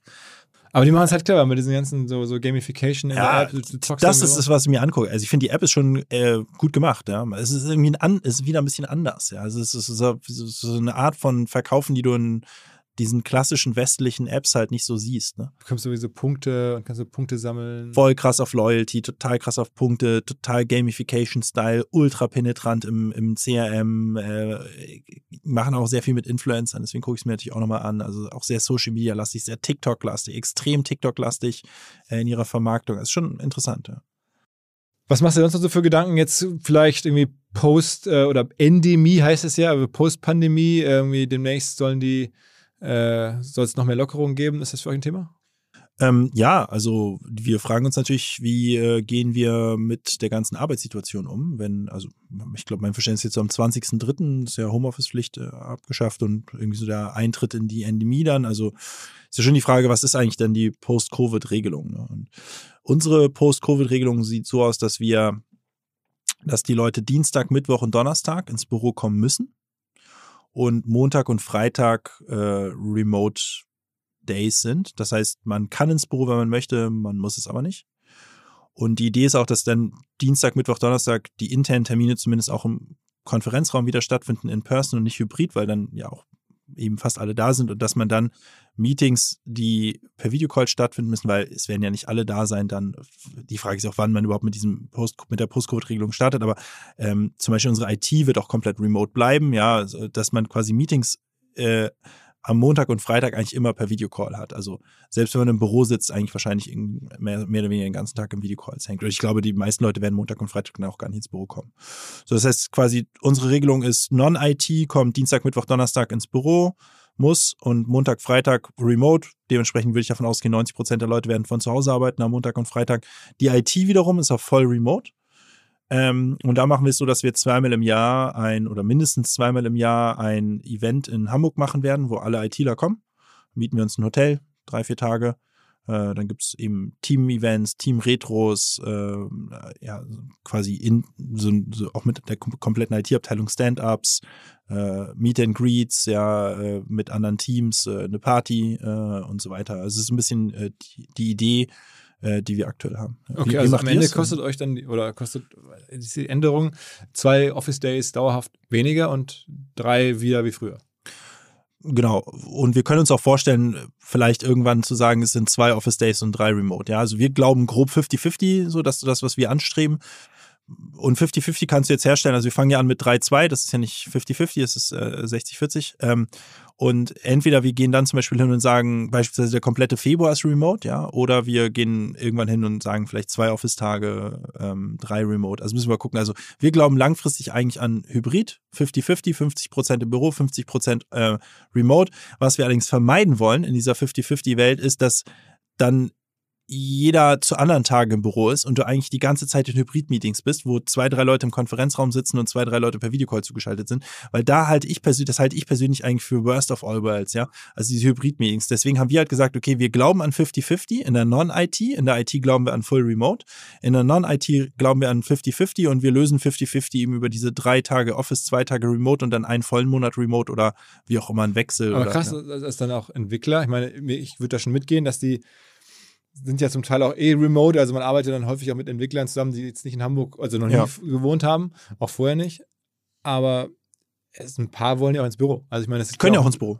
Also okay. Remote heißt nicht, dass du nicht ins Büro kannst. Remote heißt einfach, es ist dir freigestellt. Also die Entwickler, wir haben auch viele Entwickler, die ins Büro wollen. Also die können auch ins Büro. Okay, okay, okay. Also wir, wir, wir gehen ja sogar so weit, wir haben sogar Tech-Hubs mittlerweile aufgebaut. Das heißt, wir haben nicht nur für, auch nur für die Tech-Leute, also wir haben äh, nicht nur in Hamburg mittlerweile ein Büro, sondern wir öffnen gerade auch drei Büros im Ausland. Nur für die Techies. Äh, obwohl die remote welchen sind. Orten seid ihr da? Äh, in Osteuropa momentan sehr viel, also weil weil wir da als About You Marktführer sind, ja, das heißt, wir sind eine sehr, sehr bekannte Marke und da sind eben sehr viele Entwickler. Äh, und da haben wir auch schon einige Entwickler und ähm, genau, wir machen da Tech-Hubs auf, die arbeiten zwar remote, aber viele wollen eben tatsächlich auch ins Büro kommen können, ja. Und äh, wer in Hamburg ist, kann ins Hamburger Büro kommen, wer in einem dieser drei Länder ist, kann eben dort dann ins Büro gehen. Okay. Muss es aber nicht. Das ist eben die Lösung, die Idee von Remote. Aber wie gesagt, du glaubst auch daran, dass das Thema jetzt erstmal abklingt. Also ich ne, mach mir da ein bisschen Mut. Wir wollen ja am 17., 18. Mai Ja. wieder live und in voller Farbe äh, hier im, in den Messehallen ein, ein großes Ding abziehen. Ähm, deswegen auch die ganzen Speaker, die wir am Anfang besprochen haben äh, oder von denen ich erzählt habe, ähm, das, das ist ja der Plan. Also du glaubst, da ist jetzt erstmal das Thema erstmal durch. Ich, also durch nicht, ne, aber also ich glaube schon, dass wir, also heute, seit, seit zwei Jahren hat unser Büro eine Besetzung von 5% oder sowas. Also im Prinzip niemand da. 95% oder sowas sind im Homeoffice. Und also das glaube ich, dass wir jetzt in den nächsten Monaten Konferenzen wieder stattfinden können und dass wir alle Leute zurück ins Büro holen können an diesen drei Tagen, das glaube ich schon.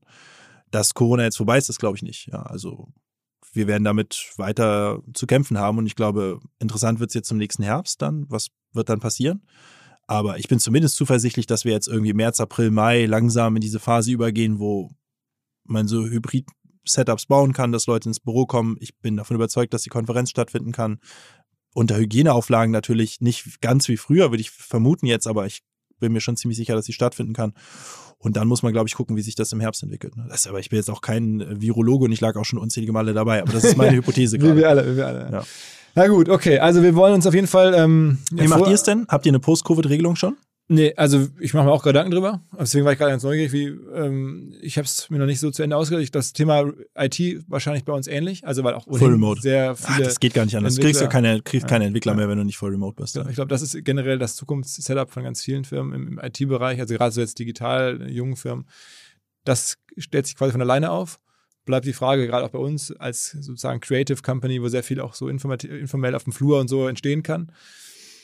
Und ähm, das finde ich jetzt, also ist ein Modell, was ihr macht. Ich habe das noch nicht zu Ende auch mit den Kollegen, Kolleginnen hier diskutiert. Ähm, könnte bei uns auch sowas werden, also in die Richtung irgendwie. Ja, ob es dann jetzt irgendwie genau die drei mittleren Wochentage sind oder, oder ob man da irgendwie sagt, okay, entscheide frei und wir verlassen uns drauf, du bist irgendwie drei Tage einfach im Office. Aber das führt halt dazu, dass du nie alle im Office hast, Ja, ne? dass du halt permanent in. Also Hybrid-Meetings du- bist. Ne? Hast du, dann hast, du- brauchst du da ein bisschen weniger Office-Fläche, es treffen sich mal andere Leute. Ja, also du, du hast natürlich den Vorteil, du brauchst weniger Office-Fläche, aber die Frage ist ja, warum will man überhaupt die Leute zurück ins Büro holen? Ne? So, und ich glaube, das, was die Leute bei uns immer denken, warum wir die Leute zurück ins Büro holen wollen, ist, weil wir glauben, das ist nicht so produktiv mit Homeoffice oder, oder wir vertrauen den Leuten nicht. Das stimmt ja alles gar nicht. Ich vertraue den Leuten, dass die Leute zu Hause arbeiten. Ich glaube, Homeoffice ist viel produktiver, aber das ist das Problem.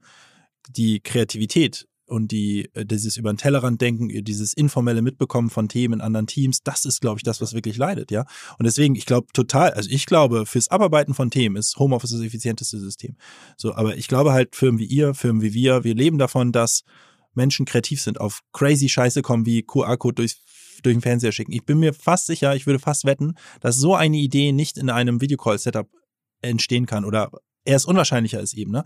So, weil ich glaube halt schon für kreative Prozesse ist es irgendwie einfach, wenn man sich sieht und auch ein bisschen Smalltalk, ja, und irgendwie diesen Chit-Chat hat, den man vor und nach einem Termin hat, der eigentlich ineffizient ist so, ne? Aber der eben zur Innovation führt und, und auch dieses durchs Flur rennen und, und irgendwie bei der Kaffeemaschine mit einem Ohr irgendwas anderes mithören und dadurch im Prinzip auch up to date bleiben, was in den Abte anderen Abteilungen abläuft, visuell sehen, welche Teams werden größer, welche Teams werden kleiner. Ich glaube, dass im Büro ganz, ganz viel passiert, was eigentlich, sag mal, per se eigentlich ineffizient ist, also nicht produktiv im Sinne von Abarbeiten von Themen, dass aber sehr viel passiert, was eigentlich zu Kreativität und Innovation führt. Und deswegen, der Grund, warum wir die Leute ins Büro holen wollen, diese zwei, drei Tage die Woche, ist nicht, dass wir glauben, dass Büroarbeit produktiver ist. Es ist, dass wir glauben, dass Büroarbeit kreativer, innovativer und äh, in, äh, ist, plus eben die Menschen im Unternehmen informierter macht über das, was abläuft.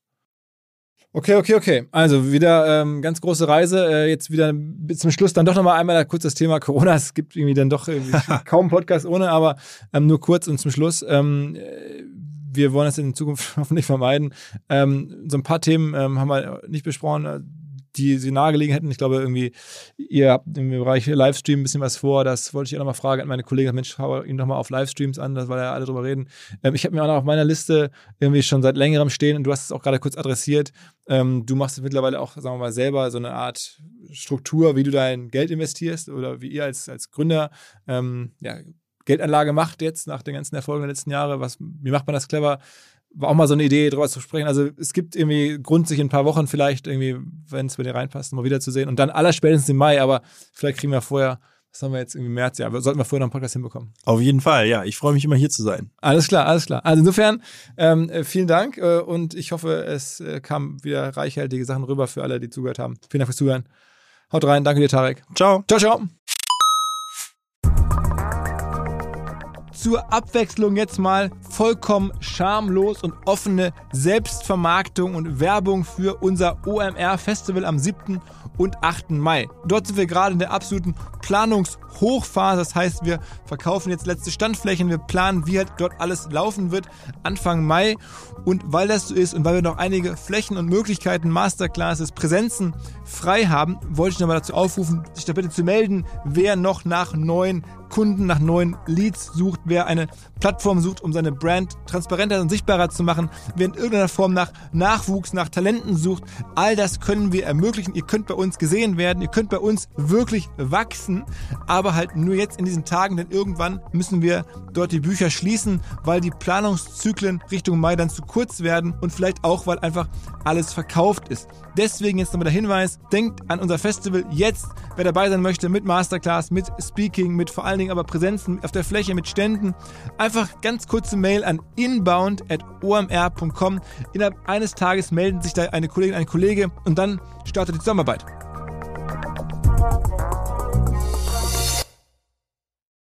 Zurück zum Podcast. Dieser Podcast wird produziert von Podstars bei OMR.